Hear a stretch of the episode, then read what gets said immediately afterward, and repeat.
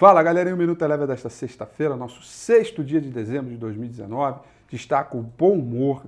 O mundo trabalhou no terreno positivo. Começando com o mercado internacional, nós aguardamos ansiosamente os dados de mercado de trabalho dos Estados Unidos que vieram bem acima do esperado. Não só desse mês, mas também teve revisão positiva do mês anterior. E a taxa de desemprego caiu mais um pouco, registrando 3,5%. É o menor nível de, é, de desemprego dos últimos 50 anos. Bom humor se estabeleceu pelo mercado americano, acompanhado também com a ideia de que haveria um acordo entre Estados Unidos e China em relação à guerra comercial é, na primeira fase. Tudo isso trouxe estímulo para o mercado acionário. O índice S&P 500 é, saiu, operou em alta de 0,91%.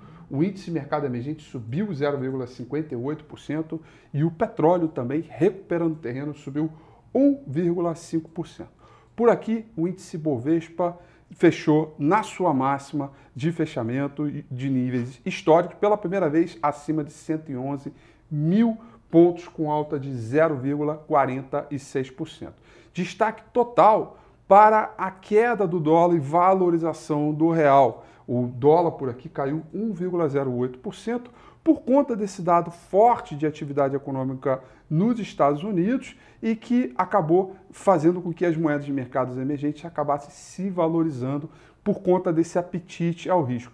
Ah, como consequência disso, as curvas de juro futuro caíram forte hoje e por conta da queda forte de, das curvas de juro, as varejistas foram as grandes destaques hoje para a sessão de hoje. Destaque para a Via Varejo, que subiu 7,30%.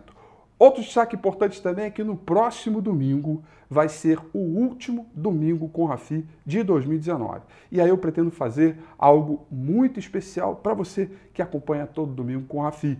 Eu chamei o Dato e do Daltoso para fazer uma edição especial, ver as recomendações importantes para começar 2020, fazer uma pequena retrospectiva de aprendizados e erros de coisas que foram em relação a 2019. Então você não perde por esperar no meu canal do YouTube, 9 horas da noite, uh, o Domingo com a FI, o último da temporada 2019. Depois a gente só volta ano que vem, depois da primeira semaninha é, de janeiro. O Minuto Eleven fica por aqui. Quer ter acesso a mais conteúdos como esse? Inscreva-se em nosso site www.elevenfinancial.com e também siga a gente nas redes sociais. Eu sou Rafael Figueiredo e eu te espero no próximo Minuto Eleven.